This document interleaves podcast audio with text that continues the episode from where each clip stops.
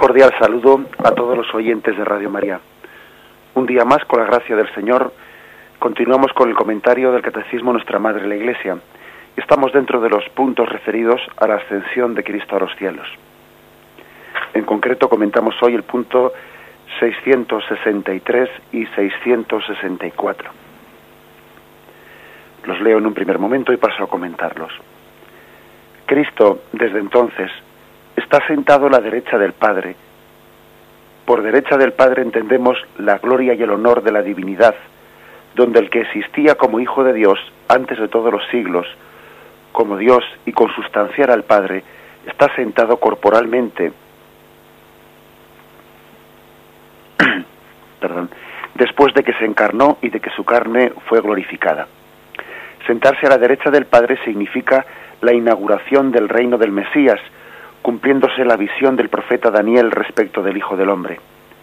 A él se le dio imperio, honor y reino, y todos los pueblos, naciones y lenguas le sirvieron. Su imperio es un imperio eterno, que nunca pasará, y su reino no será destruido jamás. A partir de este momento los apóstoles se convirtieron en los testigos del reino que no tendrá fin. Bien, estos dos puntos del catecismo concentran una gran, pues una gran densidad en su, en su contenido y vamos a intentar un poco desentrañarlo. La extensión, la extensión tiene lo que llamamos un valor eh, soteriológico, que es una palabra así un poco complicada, pero quiere decir salvífico, un valor salvífico muy grande para todos nosotros. En primer lugar, la ascensión es supone el descubrimiento, la revelación de un misterio que es la restauración, perdón, la instauración del reino de Dios. El reino de Dios está continuamente instaurándose. Acordaros que cuando Jesús se hace presente, comienza su predicación, él dice, el reino de Dios ha llegado a vosotros. Bien, pero el momento de la ascensión de Cristo a los cielos es un momento en el que esa instauración del reino tiene lugar de una manera plena, de una manera mucho más plena que cuando Jesús estaba predicando pues entre nosotros. Hay que distinguir en la ascensión entre el acontecimiento sensible, que es el que pudieron percibir los apóstoles en sus ojos, que es lo que ellos vieron y oyeron, ¿no? que es narrado ese episodio por los hechos de los apóstoles, y el misterio que significa y que se esconde en ese acontecimiento. Una cosa es lo que los ojos ven y otra cosa es el misterio que está, que está escondiéndose detrás de lo que los ojos ven. En el orden sensible, la ascensión aparece como una partida, una elevación hacia el cielo. La expresión empleada por los ángeles es clara, ¿no?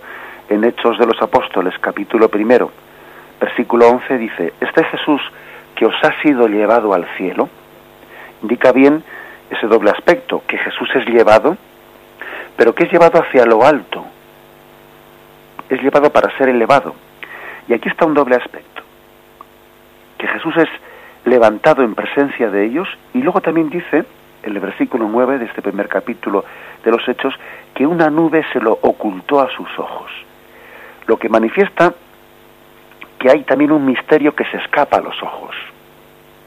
Siempre la nube en la Sagrada Escritura suele ser imagen de la teofanía, o del misterio oculto de Dios que se escapa a los ojos de los hombres. Luego en la ascensión hay algo visible, porque ellos le ven con sus ojos, pero hay algo invisible porque Jesús se oculta en la nube y es algo que está trascendiendo pues al, al mero ojo humano. Algo parecido a lo que dijimos cuando recientemente, en los días anteriores, estábamos comentando la resurrección de Cristo en la resurrección de Cristo hay un acontecimiento que, tiene sus huellas visibles, como es el sepulcro vacío, como que es la roca que ha corrido, como que es las vendas que están deshinchadas allí, como son las apariciones visibles de Cristo resucitado, pero hay otro, otro aspecto que, que, que es invisible, o sea, que ellos no son capaces de percibirlo por los ojos, que es la glorificación de Cristo. Y la glorificación de Cristo trasciende lo que es perceptible por los sentidos. También aquí pasa algo por el estilo, en la ascensión de Cristo a los cielos. Hay algo visible, pero hay algo también misterioso, que en primer lugar es la instauración del reino de Dios. La partida y la elevación de Cristo no se producen simplemente a título de, triunfo personal de Cristo. ¿eh? No es únicamente un triunfo personal, sino que tiene un valor salvífico para todos nosotros. Están inaugurando, en cierto modo, eh, una existencia nueva de Jesús, que le permite actuar de una manera más eficaz en el mundo. Con esta nueva forma de existencia que tiene Cristo en el cielo, Él puede difundir en todo el mundo su presencia soberana de una forma más eficaz, con mayor virtualidad, con mayor capacidad de, dar su gracia a todo el mundo. Lo indican inmediatamente los ángeles, ¿no? En ese primer capítulo de los Hechos. Así comienza el libro de los Hechos, narrando la ascensión. Dice, este Jesús que os ha sido llevado al cielo, vendrá, así tal como lo habéis visto subir al cielo. Bueno, algunos escrituristas eh, hacen el matiz de decir que la traducción correcta de ese texto es, es precisamente decir, este Jesús que habéis visto subir al cielo vendrá. Esta es la traducción correcta. Y dicen ellos, no dice volverá. ¿Mm?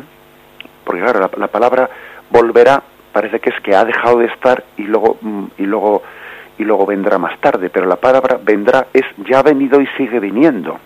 ¿Mm? O sea, es decir, no se trata de un ausentarse para luego volver a venir, sino que es está, viene y sigue viniendo. Esta es la forma correcta de, de, entender, de entender este texto. Habla de una venida, no tanto de un retorno. Entiéndaseme esto que quiero decir, ¿eh? porque, porque recientemente un, un oyente hacía una pregunta interesante, ¿no? Y la pregunta interesante era la de decir, bueno, pues cuando, cuando el verbo se encarna y se hizo hombre y habitó entre nosotros, es que dejó el cielo, abandonó el cielo. Hombre, no el verbo para encarnarse no abandonó el cielo. El cielo no quedó vacío de la segunda persona de la Santísima Trinidad, ¿eh? Pues para, para encarnarse en Cristo. Él se encarna sin dejar de estar en el, en el seno de la Trinidad, porque sería imposible. Bueno, pues algo, por, algo por, parecido en sentido inverso pasa entre nosotros. Cristo glorificado asciende a los cielos sin dejar de estar entre nosotros. Este misterio es importante asciende sin dejar de estar con nosotros. Igual que se encarnó sin dejar de estar en el cielo. Esto matizado, esto que es importante, hay que decir que gracias a su partida y a su lavación divina, adquiere como un poder que le permite todavía venir, venir y vendrá todavía con mayor eficacia y con mayor efectividad. Dicho de otra forma, Cristo abandona este mundo para ocuparlo, para tomar posesión del mismo es partiendo de este mundo como puede venir de un modo superior, espiritual. Tengamos en cuenta que Cristo vino, viene en este momento y vendrá. Y vendrá. No podemos entender la, ascensión a los cielos como un, una retirada para venir más tarde. No, no es eso. ¿eh? Cristo vino, viene y vendrá. No es necesario remontarse, por lo tanto, únicamente a la venida del fin de los tiempos. ¿eh? los ángeles parecen hablar más bien de una venida inmediata. Pues quieren explicar ese sentido de la ascensión y mostrar a los discípulos lo que es lo que es el acontecimiento que se les va a traer. Desde ahora Jesús va a venir. Y esta es la razón por la que se le dice a los discípulos que no se queden contemplando el cielo. Galileos, ¿qué hacéis ahí mirando al cielo? Deben mirar hacia la tierra, porque va a venir Cristo, aquí a la tierra. Gracias a su partida corporal, Jesús podrá venir por medio del Espíritu Santo. Si los ángeles hubieran querido hablar tan solo de la parusía final, no habrían, no, no tendría sentido que hubiesen reprendido a los apóstoles por quedarse mirando al cielo. Entonces, lo que tenían que haber es, de hecho, precisamente quedar, quedarse mirando al cielo porque vendrá únicamente al final de los tiempos. Pero es que los discípulos son enviados nuevamente al mundo que los rodea y es allí donde debe de producirse inmediatamente la auténtica venida de Cristo la parusía que comienza ya a realizarse en el mundo. Por eso le reprende y dice, ¿qué hacéis ahí? Mirando al cielo. Mirad a la tierra porque Cristo ya está viniendo entre nosotros. Y al final vendrá en consumación. Sí, sí, pero, pero la venida de Cristo ya se está produciendo. Con lo cual, este matiz es muy importante. ¿eh? No entendamos la ascensión como un dejar de estar allí para volver allí, como si la encarnación hubiese sido dejar de estar allí para venir aquí. no proyectemos en Dios eh, pues las categorías nuestras, ¿no? Que claro, nosotros cuando vamos a visitar a, pues a un hermano dejamos de estar en casa para ir allí, pero bien, pero eso es una imagen humana. Dios, Dios es omnipresente, Dios no ocupa lugar, con lo cual Dios para encarnarse no abandona el cielo y para ascender a los cielos no abandona la tierra. ¿eh? Tengamos cuidado de no proyectar en Dios las limitaciones humanas. La venida de Cristo no es otra cosa que la instauración de su reino. De ello nos ofrece varios indicios pues, pues el episodio de la, de la ascensión. Cuando Jesús desaparece la nube, con el fin de venir, entre comillas, ¿no? parece evocar y dar cumplimiento a la escena de la entronización mesiánica, tal como nos había sido anunciada por Daniel. Si os dais cuenta, el punto 664 del catecismo ha citado expresamente pues la profecía de Daniel, el capítulo 7, versículos 13 y 14. Parece que la ascensión es como, bueno, como un cumplimiento de aquella profecía. He aquí que en las nubes del cielo venía como un hijo, de, un hijo del hombre, se dirigió hacia el anciano y fue llevado a su presencia. A él se le dio imperio, honor y reino, y todos los pueblos, naciones y lenguas le sirvieron. Su imperio es un imperio eterno que nunca pasará, y su reino no será destruido jamás. Bien, pues esta profecía de Daniel en el Antiguo Testamento parece que está hablando como de una entronización mesiánica. Esa entronización mesiánica profetizada por el profeta Daniel tiene lugar en la ascensión de Cristo. Esa profecía es como el aspecto invisible de la ascensión y la ascensión la hace visible. Que se trata, ¿no? Pues de, la instauración del reino mesiánico lo deducimos también de la pregunta hecha por los discípulos en el momento en que va a tener lugar la ascensión, ¿eh? ¿Lo recordáis? Cuando dice, Señor, es ahora cuando vas a restablecer el reino de Dios. Bueno, esa pregunta la había provocado el hecho de que el mismo Jesús había hablado momentos antes, ¿no? De la de su, de su ascensión, de la predicación, de la instauración del reino de Dios. ¿eh? Fijaros, Hechos 1.3 dice, a estos mismos, después de su pasión, se les presentó dándoles muchas pruebas de que vivía, apareciéndoseles durante cuarenta días y hablándoles acerca de lo referente al reino de Dios. Es decir, que Jesús, en esos días que había tenido antes de la ascensión, les había hablado como las últimas palabras de que, bueno, de que se, de que se acercaba el reino de Dios, de que se instauraba de una manera más plena el reino de Dios. Y por eso, unos versículos más tarde, cuando Jesús asciende a los cielos, estaban reunidos y entonces en ese momento le preguntaron, ¿es ahora cuando vas a restablecer el reino de Dios? Bueno, pues la, pregunta tiene su contexto. ¿eh? Por esto, digamos, esta idea de instauración del reino se les ha quedado tan grabada a los discípulos que piensan que ha llegado el momento. Ellos han comprendido, es verdad, ¿no? Que luego Jesús les reprende como si, porque ellos han comprendido al modo judaico, al, modo de una instauración pseudopolítica en favor de Israel, ¿no? Y por eso Jesús les reprende y les dice, a vosotros nos toca conocer el tiempo y el momento que ha fijado el Padre. Pero en su respuesta Jesús no rechaza la persuasión de que el reino se va a establecer ahora.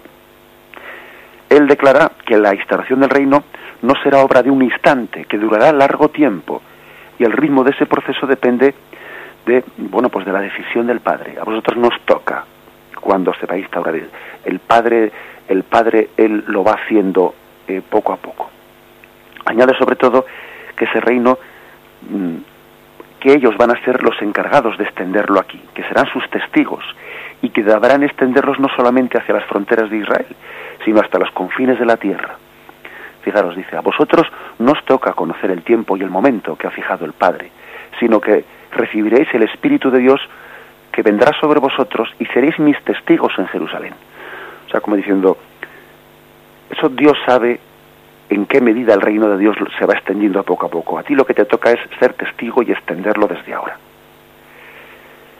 Vamos, que insistimos en la idea central que estamos queriendo transmitir, que es que la ascensión de Cristo a los cielos tiene, tiene como finalidad la instauración del reino de Dios de una manera más plena, más consumada, más efectiva. El hecho de la ascensión mm, pues da respuesta a esa a esa pregunta. Lo establece el reino de Dios mediante una partida, de modo que el reino de Dios se extiende en el mundo ya no tanto a, través de una acción visible, sino a, través de, mm, bueno, perdón, quiero decir visible de Jesucristo. A partir de ahora se va a establecer a través de la, de la acción de los discípulos. Así es como los primeros discípulos y la tradición interpretaron la ascensión como la entronización del Mesías en su reino. Al final ¿no? del Evangelio de San Marcos, por ejemplo, encontramos una fórmula tradicional. El Señor Jesús fue elevado al cielo y se sentó a la diestra de Dios. Eh, las palabras fue elevado al cielo se refieren al acontecimiento visible, mientras que se sentó a la diestra de Dios se refieren al misterio invisible. Es lo que rezamos, ¿no? Pues en el Salmo, en el Salmo 110, cuando se habla de la, de la entronización del, del Mesías. Es ese salmo que solemos, solemos leer, leer pues en las segundas vísperas de los domingos. Oráculo del Señor a mi Señor, siéntate a mi derecha y haré de tus enemigos estrado de tus pies. Bien, ya vamos a intentar pues desentrañar un poco la profundidad de este de este salmo, ¿eh? pero aquí lo importante es que, que insistamos pues que bueno pues que la que la ascensión es un acontecimiento que sobre todo instaura en mayor plenitud em, pues el reino de Dios y que tenemos nosotros bueno, la tendencia a querer como poner en un momento concreto y determinado pues el reino de Dios en qué momento se, se, establece, en todo momento se está estableciendo.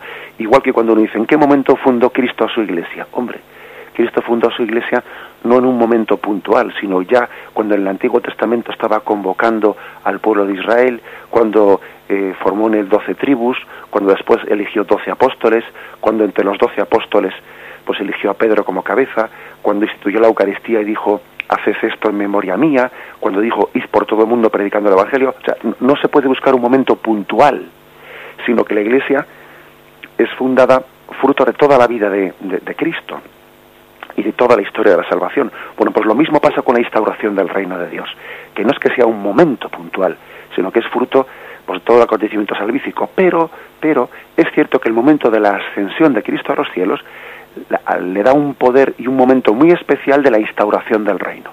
Ahora va a ser instaurado el reino de una manera con una virtualidad superior que es desde sentado Cristo a la diestra del Padre en su trono, ejerce ese poder de una manera de instauración del reino de una manera muy especial. Hacemos un momento, momento de reflexión con, música y continuamos enseguida.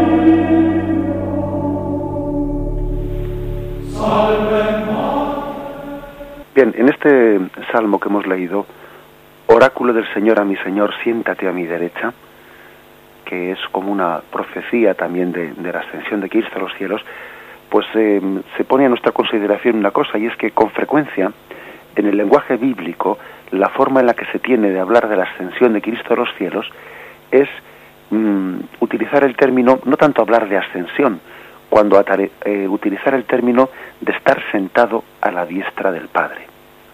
¿Mm? Es el término con el que mayoritariamente pues se utiliza, o sea, se, da a entender, mejor dicho, el misterio de la ascensión. Es más frecuente en el lenguaje bíblico el término sentado a la diestra que el término ascensión. ¿eh? Voy a leer unos cuantos textos para que lo veáis. ¿eh? Por ejemplo, Mateo 26, 63, 64. Pero Jesús seguía callado el sumo sacerdote le dijo, yo te conjuro por Dios vivo, que nos digas si tú eres el Cristo, el Hijo de Dios. Dícele Jesús, sí, tú lo has dicho, y os declaro que a partir de ahora veréis al Hijo del Hombre sentado a la diestra del poder y venir sobre sus nubes. Jesús, por lo tanto, ante el sumo sacerdote, habla de su, glorificación en el cielo, no tanto diciéndole verás ascender a Cristo, le verás sentado a la diestra del poder por ejemplo, en Efesios 1.20. Por eso también yo, al tener noticia de vuestra fe en el Señor Jesús y de vuestra caridad para con los santos, no ceso de dar gracias por vosotros, recordándoos en mis oraciones, para que el Dios de nuestro Señor Jesucristo, el Padre de la Gloria, os conceda espíritu de sabiduría y de revelación para conocerle perfectamente, iluminando los ojos de vuestro corazón, para que conozcáis cuál es la esperanza a la que habéis sido llamados por Él, cuál la riqueza de la gloria otorgada por Él en herencia a los santos, y cuál la soberana grandeza de su poder para con nosotros los creyentes, conforme a la eficacia de su fuerza poderosa, que desplegó en Cristo, resucitándole entre los muertos y sentándole a su diestra en los cielos, por encima de todo principado, potestad, virtud y dominación y de todo cuanto tiene nombre no solo en este mundo, sino en el venidero. Por ejemplo, Colosenses 3.1, así pues, si habéis resucitado con Cristo, buscad las cosas de arriba, donde está Cristo sentado a la diestra de Dios. Hechos 2.33, y exaltado por la diestra de Dios, ha recibido del Padre el Espíritu Santo prometido y ha derramado lo que vosotros veis y oís. Bien, como vemos hay, una, una, gran profusión de textos, ¿no? Pero podríamos continuar con alguno más incluso. Hechos 5:31. A este le ha exaltado Dios con su diestra como jefe y salvador, para concederle a Israel la conversión y el perdón. Aquí habla del término de exaltación, ¿eh? como sinónimo también de ascensión. Bueno, podríamos insistir en muchos, porque es que a veces nos pensamos que la Sagrada Escritura habla poco de la ascensión, que lo cuenta en un momento y no, no, eh, la Sagrada Escritura está salpicada de textos que hablan de la ascensión. Lo que ocurre es que muchas veces en vez de término ascensión utiliza exaltación, sobre todo utiliza sentado a la diestra de. ¿eh? Primera Pedro 3, 22, que habiendo ido al cielo está a la diestra de Dios y le han sido sometidos todos los ángeles. Mm, o Hebreos 8.1. Este es el punto capital de cuanto venimos diciendo, que tenemos un sumo sacerdote tal que se sentó a la diestra del trono de la majestad en los cielos. Pues, o Hebreos 10, 12. Él, por el contrario, habiendo ofrecido por los pecados un solo sacrificio, se sentó a la diestra de Dios. O termino con Apocalipsis 5, 7. Entonces vi de pie en medio del trono y de los cuatro vivientes y de los ancianos un cordero como degollado. Tenía siete cuernos y siete ojos, que son los espíritus de Dios enviados a toda la tierra. Y se acercó y tomó el libro de la derecha del que está sentado en el trono. Fijaros que aquí ¿no? en ese texto del Apocalipsis se habla del misterio de la ascensión como Cristo, el Cordero degollado, que se hace presente ante el trono de Dios y toma el libro de su mano derecha, que es otra forma de hablar de que se sentó a la derecha, ¿eh? toma el libro de la mano derecha de que, del que gobernaba los cielos y tierra en su trono. Bien, es importante esto porque eh, el lenguaje bíblico se complementa unas expresiones con las otras y a veces pues hemos llegado a escuchar pues hablar con, con cierta ligereza, ¿no? Algunos autores diciendo, bueno, pues que esto de la ascensión, pues que puede ser una cosa que, que alguno pues eh, ahí introdujo, así como quien dice, pues, pues debajo de debajo del mantel en la Sagrada Escritura, porque en el fondo está dicho únicamente en un momento en los en los hechos de los apóstoles, pero pudo ser como si hubiesen podido ser formulaciones que alguno se inventó y metió ahí. No, no, no. La Sagrada Escritura está está empapada ¿eh? de, de, esta de este hecho, de este acontecimiento de la ascensión de Cristo a los cielos. No es únicamente un texto que está ahí contado al comienzo de los hechos, no, no. Toda la Sagrada Escritura está empapada de este misterio. Ya el Antiguo Testamento, hemos leído ese salmo, ¿no? O, el, o el, la profecía de Daniel, o la misma la carta a los hebreos, o las cartas de San Pablo. Es decir, toda la Sagrada Escritura resuma la conciencia de que cuando hablamos de Jesucristo, hablamos de alguien que en este momento está sentado a la diestra del Padre, que está en el trono de Dios, de alguien que ahora está glorificado. No es una historia pasada, ¿eh? como cuando decimos, no, pues eso, en aquel tiempo, no, no, en este tiempo presente, Cristo está glorificado a la derecha del Padre, es un trono, es una afirmación central de la Sagrada Escritura, no es una cosa que se nos cuenta en tres o cuatro versículos. Bien, vamos a, a hacer un momento de, un momento de, de meditación de estos textos y enseguida continuamos.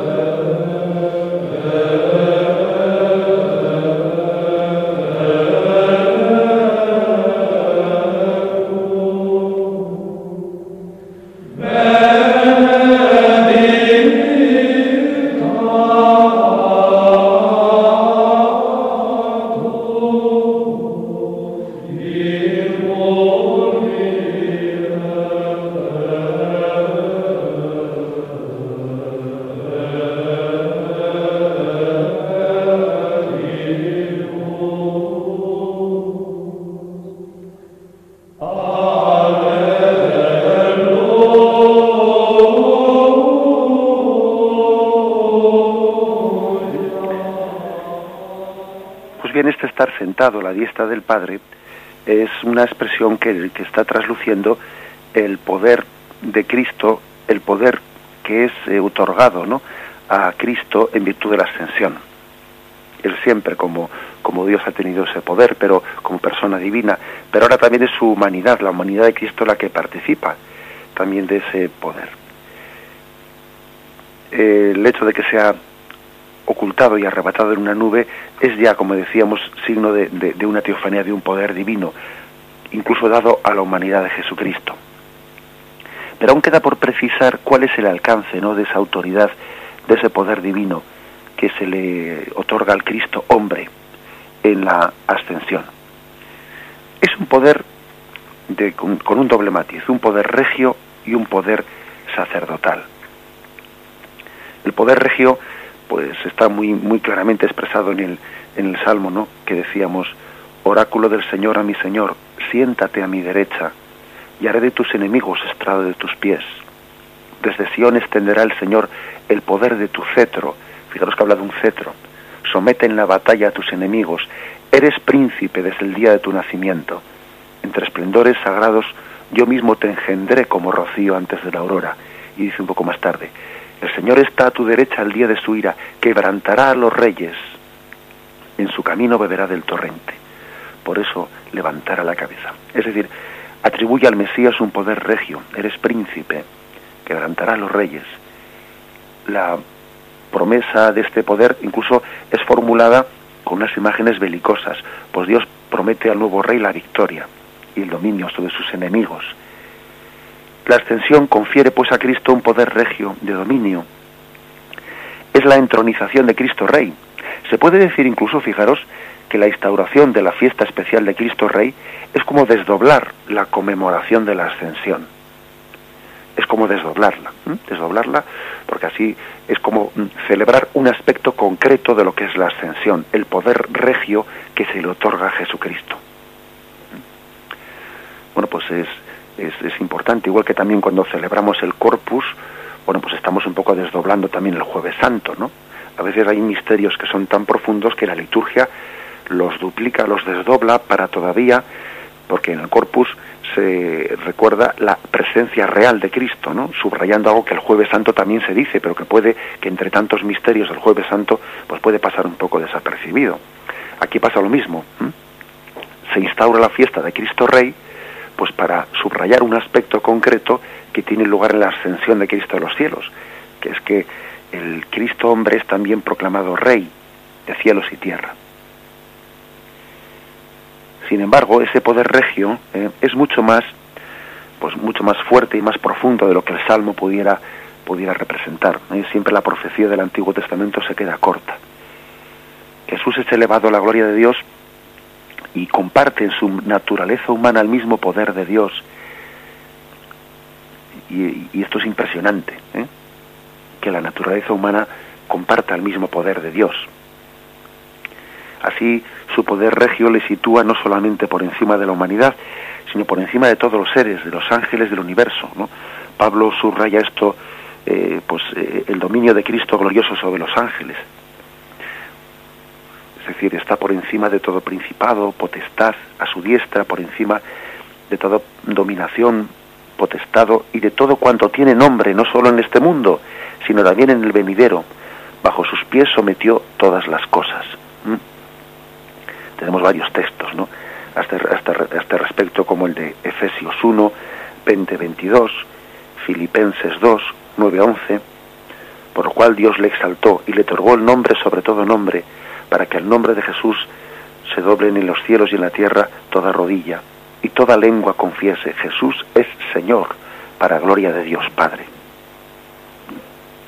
Bien, pues con respecto a los hombres, a nosotros, el poder regio de Cristo reviste una característica muy esencial, que jamás, por ejemplo, se dice de los ángeles, se dice solamente de Cristo Salvador. Es un poder que procura la salvación de la humanidad. Bueno, pues esa, eh, ese sentido de poder regio que salva jamás se ha dado a los ángeles. Los ángeles no son salvadores. Cristo, sin embargo, tiene, tiene esa, esa autoridad, un poder regio que es salvador, rescatador del hombre. Es un poder de intercesión que tiene en el cielo estando sentado a la diestra de Dios, Cristo intercede en favor nuestro. Es un poder de misión apostólica, dicho de otra forma, ¿no? Como lo indican las palabras de San Mateo, que se ponen en boca de Cristo antes de la ascensión. ¿eh? Dice, me ha sido dado todo poder en el cielo y en la tierra, y pues de hacer discípulos a todas las gentes y bautizadles. Eso está dicho por Jesús en el Evangelio de San Mateo, Mateo 28, 19, justo en el momento en que él va a ascender. O sea que es un poder de misión apostólica. La misión apostólica la van a recibir, eh, ejercer al mismo tiempo los apóstoles aquí predicando y Cristo desde el cielo, pues mm, intercediendo ante el Padre. Algo así como Moisés, cuando él estaba con los brazos abiertos invocando a Dios al mismo tiempo que Israel combatía ¿no? en aquella batalla. Bueno, pues algo así es la misión apostólica. Cristo intercede en el cielo al mismo tiempo que los apóstoles hacen su misión apostólica en la tierra. Dos aspectos al mismo momento. Es un poder de misión apostólica, un poder de intercesión, un poder de conversión. Cristo, Cristo desde el cielo convierte los corazones al mismo tiempo que los apóstoles les predican. Así lo indica el primer discurso de Pedro el día de Pentecostés. Pedro había descrito el acontecimiento de Pentecostés como una especie de manifestación del triunfo que Jesús había obtenido la ascensión de su poder de Señor y Cristo y obtuvo unas grandes conversiones. ¿no? Después de predicar allí se produjeron muchas conversiones. ¿Por qué? Pues porque es que desde el cielo estaba Cristo sentado a la diestra del Padre moviendo los corazones. Pedro habla al mismo tiempo que Cristo desde el cielo sentado a la diestra del Padre mueve los corazones. Es un poder regio, pues, un poder de, intercesión, un poder de conversión, respetando la libertad, por supuesto, pero, pero es un poder de conversión, es el poder de la gracia, un poder de misión apostólica. A esto hay que añadir un segundo aspecto, poder regio y poder sacerdotal, que son dos aspectos, como veis, bastante unidos, que el mismo eh, salmo que estamos, ah, que estamos haciendo referencia, el 110, oráculo del Señor a mi Señor, dice también, ¿no? El Señor lo ha jurado y no se arrepiente. Tú eres sacerdote eterno, según el rito de Melquisedec. O sea que es un salmo que mezcla eh, el poder regio y el poder sacerdotal como dos formas mezcladas. Para nosotros ser rey y ser sacerdote son dos cosas totalmente distintas, no así para Jesucristo, ¿eh? que entiende esos dos aspectos de una manera muy, muy similar. Y es sobre todo la carta a los hebreos, fijaros bien, la carta a los hebreos, la que ve en la elevación celeste de Cristo al cielo como la realización de la promesa del Salmo de, de la concesión de la suprema dignidad sacerdotal a Jesucristo. Se reconoce pues la plenitud de poder sacerdotal en la ascensión, porque es consumado el sacrificio. Y Cristo se ha convertido, dice la carta a los hebreos, en principio de eterna salvación. Esa Cristo ofrece en el cielo el sacrificio que se realizó una vez en la tierra. Y Cristo en el cielo es el sacerdote que ofrece el sacrificio al Padre y lo aplica a nosotros. Eh, de esta forma intercede por nosotros en virtud de su poder celeste, que es capaz de salvarnos. Esta es como la liturgia celestial, no olvidemos esto, que Cristo en el cielo está realizando la liturgia celestial. Es el gran sacerdote en el cielo. Cuando estemos en el cielo, por la gracia de Dios, que es algo que mendigamos, no siempre a Dios, esperamos que Cristo sea el gran sacerdote que dirija aquella liturgia, como lo está haciendo ahora, pero nosotros eh, no, vemos a Cristo presidir, vemos a un sacerdote de carne y hueso, pero que es imagen del Cristo sacerdote que en el cielo, ascendido al cielo, está presidiendo la liturgia y está ofreciendo al Padre el sacrificio del Calvario que tuvo lugar. A título, pues, de, de poder de interceder por los hombres, el poder sacerdotal coincide con el poder regio. Aquí sacerdotal y regio pues casi se, se confunden. La calificación sacerdotal pues es, bueno, pues mm, indica pues un poder ejercido por santidad, un poder que ha sido obtenido a través del culto, del sacrificio y que está ordenado a la santificación de los hombres. Decir que Cristo es sacerdote sobre todo es hablar del carácter sacrificial. ¿eh? Él ofrece el sacrificio como sacerdote y hablar del poder regio es otro matiz. ¿eh? Aparece como, como el jefe cuya soberanía se extiende a todos los dominios, todos los principados, todas las potestades. ¿eh? dirige toda la existencia del pueblo, mientras que el, el sacerdote parece que se dedica al culto, al ofrecimiento. Pero son dos aspectos de una misma realidad. A través de la extensión, Cristo posee a la vez lo que podemos llamar pues bueno, pues el, poder regio y el poder sacerdotal. ¿Cómo? Pues en un sentido exclusivamente santificador. Cristo reina para hacernos reyes, para elevar nuestra dignidad. Cristo ejerce el sacerdocio para santificarnos, para que su santidad, su sacrificio santo, nos santifique. El rey nos hace reyes, el santo nos hace santos. Cristo, sacerdote y rey, en el cielo, sentado a la diestra del Padre, intercediendo por todos nosotros. Concluimos aquí este comentario a estos puntos del catecismo. Continuaremos también con estos, todavía con estos dos puntos, porque todavía quedan algunos aspectos importantes que no da tiempo hoy para, para comentarlos. Ahora vamos a dar paso a la, a la intervención de los oyentes, quien desee hacer preguntas, quien desee participar también con sus aportaciones puede hacerlo llamando al teléfono 917 107 700 917 107 700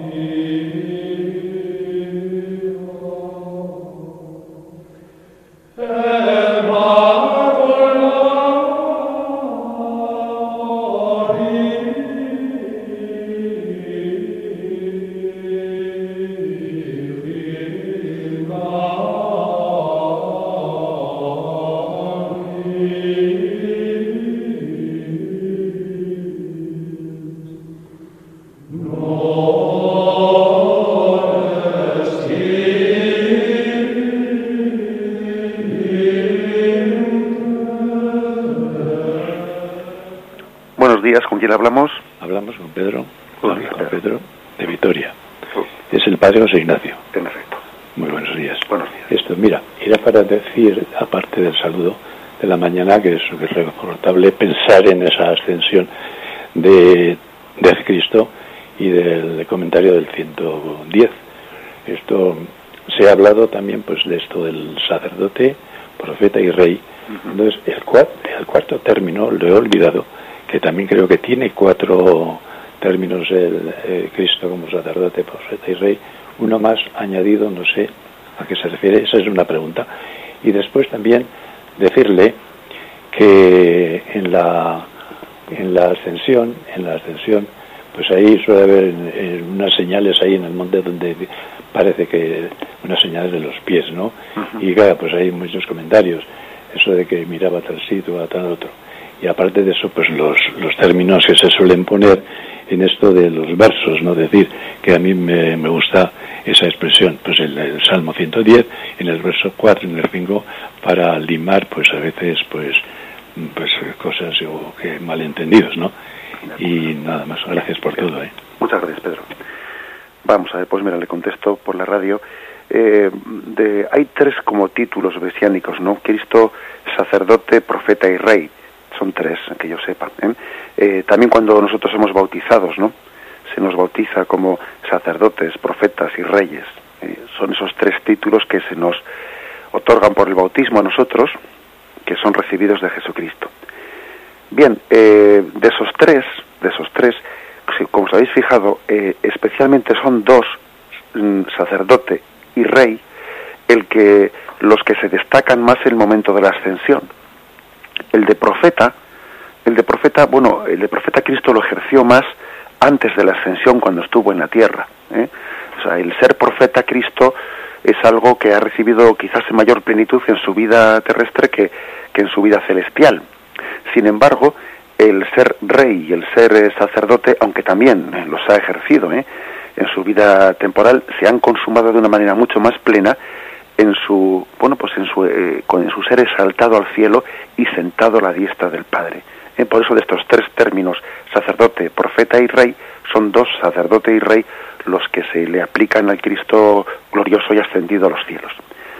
Cuando digo aplicar digo siempre de una manera más plena, ¿eh? porque también los los ejerció aquí estando en la tierra y también el aspecto profético pues lo, lo, lo, lo realiza Cristo eh, glorificado en el cielo a través de la iglesia, pero bueno. Con respecto a lo que preguntaba Pedro, pues de que, de que allí en el, pues en el monte, el monte Sión, ¿no? En Jerusalén, cuando van los, los peregrinos, visitan eh, una iglesia, una iglesia circular, que está en manos de los musulmanes, por cierto, una iglesia circular desde la que Cristo ascendió a los cielos, allí pues, es un lugar conservado por los musulmanes, no recuerdo ahora cómo, cuál fue la forma en la que cayó en sus manos, ¿no? Pero bueno, allí a lo que se refería Pedro es que hay una roca en la que cuando se enseña aquello se ve como una huella de la planta de Cristo antes de ascender a los cielos. Es a lo que hacía referencia pues Pedro en su pregunta. Hombre, pues evidentemente eso, como nos podemos imaginar, eso no tiene ningún viso de, de historicidad, el hecho de que quedase una huella ahí plantada en, el, en, en, la piedra, ¿no? Aparte que uno viendo el tamaño de esa huella tal y como allí se, la, se muestra, pues bueno, pues es evidente que, que, que, eso no puede ser el tamaño de una planta humana, lo que sería es una, una planta muy grande, ¿no? Eso sencillamente pues hay que encuadrarlo dentro de las tradiciones que en algunos lugares eh, se tienen y además máximo en un lugar que es conservado por, por los musulmanes pues todavía las cosas tienden a, eh, bueno, pues a, a, mitificarse mucho más. ¿eh? Bueno, pues eso creo que no hay que darle mayor importancia al hecho de, de, que se conserve ese aspecto, esa huella en aquel lugar. Bien, adelante. Hablamos con el siguiente oyente. Buenos días. Buenos días, sí. María Eugenia de León. Buenos días, María Eugenia. Bendita la hora en que llegó Radio María a nuestros hogares. qué riqueza y qué ignorancia la mía. Estoy aprendiendo mucho, ¿eh? Eso de que la liturgia celestial, eso de que sea sacerdote en el cielo y que es un poder regio y que nos hace reyes, ¿sabe qué pasa? Que leemos sin captar. O sea, que le doy mil gracias a Dios y a usted. Muy bien, María Eugenia.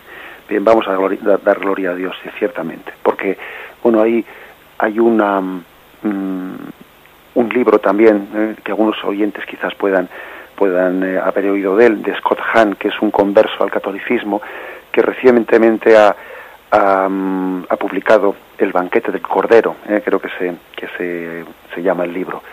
Y bueno, pues precisamente es un libro que habla de cómo todo el libro del Apocalipsis, en fondo es una liturgia en la que se habla del Cordero en el cielo, ejerciendo pues la liturgia celestial. ¿eh? Y Cristo en el cielo ofrece al Padre el sacrificio que históricamente tuvo lugar en el Monte Calvario. ¿eh?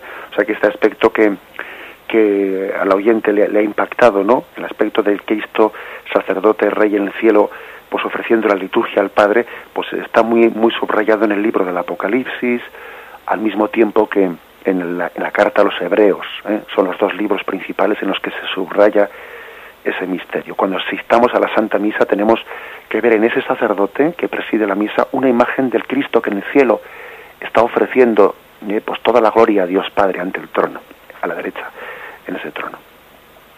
Adelante, damos paso al siguiente oyente. Adelante. Soy de Andújar, Isidro. Muy bien, Isidro. Cuando decimos, usted que es padre, ¿no? Sí.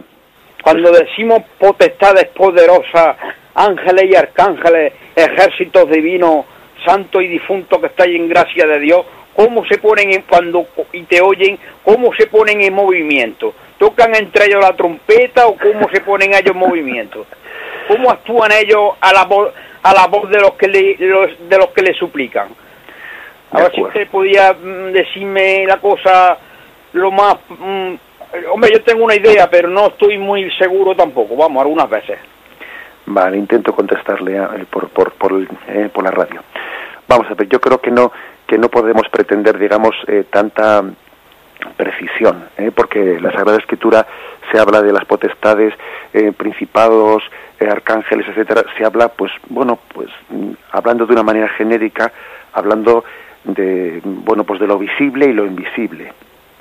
Dios es creador de lo visible y lo invisible y en lo invisible pues entran todos los seres angélicos también entra el alma humana y, y todo el mundo que se nos escapa a nuestros ojos. Pero yo creo que no que tampoco podemos hacerle pedirlas a la Sagrada Escritura unas precisiones pues que no eh, que no que no nos pueden dar. A veces podemos caer en el peligro de, de, bueno de pedir ciertas curiosidades. Entonces en qué orden son los seres celestes y, y cómo eh, tocan la trompeta y tal hombre yo creo que también a la, eh, a la hora de entender la sagrada escritura tenemos que ser mm, parcos eh, parcos sobrios.